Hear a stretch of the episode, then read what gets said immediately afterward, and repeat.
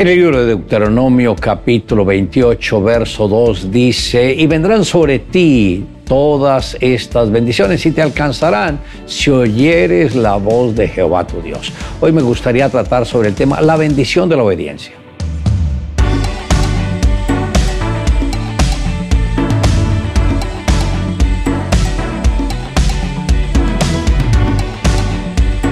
Dios tiene una manera muy especial para relacionarse con cada uno de sus hijos y el punto de partida es a través de la manera como nosotros respondamos a su palabra. Razón por la cual Moisés habló de lo que sucederá si oímos atentamente la voz de Dios en la medida que nos esforzamos en leer la palabra de Dios, llega un momento en que ésta se convierte en la voz del mismo Señor hablando a nuestros corazones y de esta manera podremos disponernos para obedecer cada enseñanza que el Señor a través de su palabra nos está dando. El deseo del corazón de Dios es que cada uno de sus hijos herede bendición y prospere en todo lo que haga.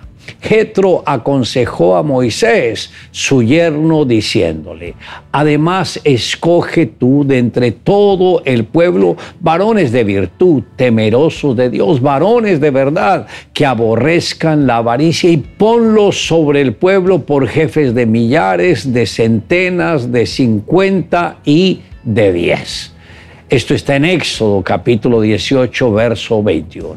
La virtud es la gracia específica de Dios sobre una vida para dar un toque de excelencia en todo lo que hace y tiene la habilidad de transformar lo caótico en lo más hermoso, lo áspero en lo más suave, lo desechado en lo más útil y lo estéril en lo más fructífero. Debemos ser como soldados que manejan bien la palabra de verdad. Y también en su carta a los Efesios, el apóstol Pablo se refiere a la palabra de Dios como un arma de ataque que nos fue dada para vencer en esta guerra espiritual.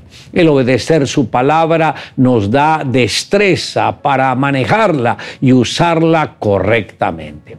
También el temor a Dios debe estar en todas las facetas de nuestra vida. Antes de confiarle a alguien una gran obra, el Señor prueba los corazones, buscando personas fieles en lo poco para confiarles lo mucho.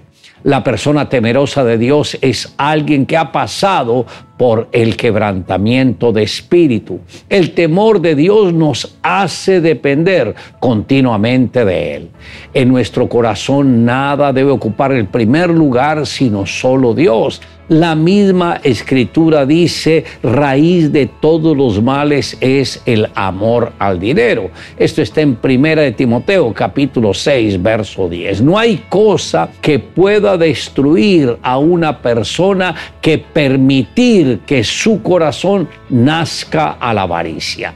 El dinero es un excelente siervo, pero un pésimo amo.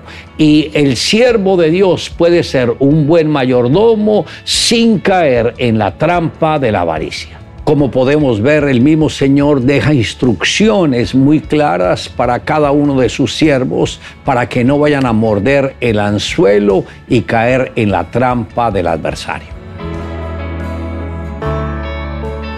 Ocho meses después que el pastor César conoció al Señor Jesucristo, llegó a una pequeña iglesia donde se congregaba y comenzó a orar a las cinco y media de la mañana. No supo cuánto tiempo permaneció orando. Al terminar se levantó viendo todo muy oscuro.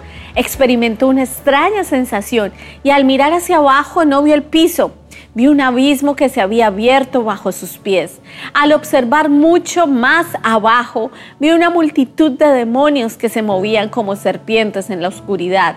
Nada lo sostenía y él entendió que la misma fuerza de gravedad que existe en el mundo visible existe en el plano espiritual. Si no hay algo que te sostenga, la tendencia es caer. Él escuchó una voz que le decía, si caes, Cualquiera de esos demonios te tomará para llevarte a un lugar mucho más profundo en el que quedarás hasta el día del juicio. clamó desde lo más profundo de su alma diciendo, Señor Jesús, yo he creído en ti, ayúdame por favor. Él sintió que lo tomaron por los brazos y empezaron a subirlo. Habiendo avanzado, escuchó una voz como de trueno que decía, todavía no es hora. Y al instante los que lo llevaban lo soltaron y pudo volver a su cuerpo. Temblando, bañado en sudor, no fue exactamente una experiencia de muerte, pero sí una revelación de Dios de lo que pasa después de ella. Aquella experiencia ayudó al pastor César para poder soportar las pruebas con la muerte que luego él tuvo que enfrentar. Le invito a que me acompañe en la siguiente oración. Amado Dios, gracias porque tu palabra, Señor, es la que corre el velo, nos revela las bendiciones que tú tienes predeterminadas para cada uno de nosotros. También nos muestra que tú quieres que prosperemos en todas las cosas, pero que nos mantengamos con un corazón fiel a ti en todo lo que tú nos estás ministrando. No permita, Señor, que nos desviemos ni a la derecha ni a la izquierda, que siempre seamos sensibles a la voz tuya para poderla guardar esa palabra en nuestro corazón y así te podamos honrar día a día. Te amamos Dios en Cristo Jesús. Amén. Declare juntamente conmigo y vendrán sobre ti todas estas bendiciones y te alcanzarán si oyeres la voz de Jehová tu Dios.